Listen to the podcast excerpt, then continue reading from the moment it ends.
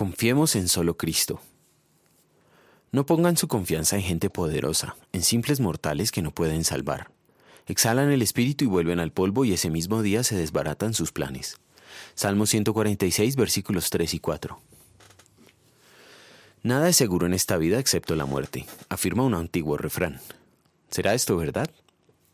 Este refrán falla en dos aspectos. Primero, aunque la regla general es que los humanos mueran, según la Biblia hay dos que no murieron.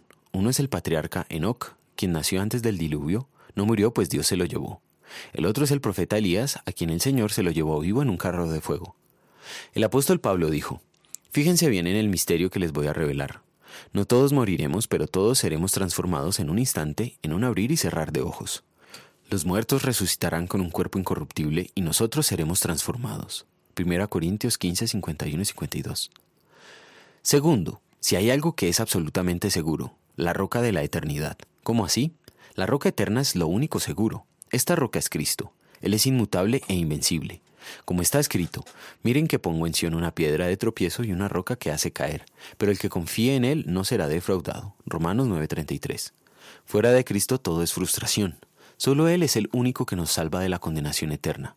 De hecho, en ningún otro hay salvación, porque no hay bajo el cielo otro nombre dado a los hombres mediante el cual podamos ser salvos. Hechos 4:12.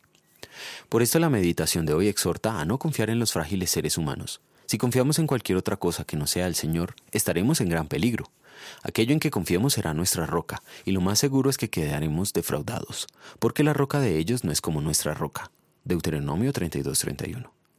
Confiamos en la roca eterna cuando su palabra es nuestra guía. La creemos y aplicamos independientemente de si la tradición, la comunidad, la razón o la experiencia digan lo contrario. Pero ninguno de nosotros ha confiado perfectamente en Dios y su palabra, tal como el Señor lo demanda. Por eso merecemos la ira eterna de Dios, puesto que Jesucristo sí confió perfectamente en la palabra y en Dios, el Padre, y pagó con su sangre el castigo que merecemos. En gratitud vamos a querer temer, amar y confiar en Dios sobre todas las cosas y en los méritos de solo Cristo para nuestra salvación. Oremos. Digno eres, Señor y Dios nuestro, de recibir la gloria, la honra y el poder, porque tú creaste todas las cosas, por tu voluntad existen y fueron creadas. Digno eres, Señor Cordero de Dios, porque fuiste sacrificado, y con tu sangre compraste para Dios gente de toda raza, lengua, pueblo y nación, y junto con ellos me compraste a mí. Gracias porque aunque merezco el infierno, me regalas el cielo. Amén.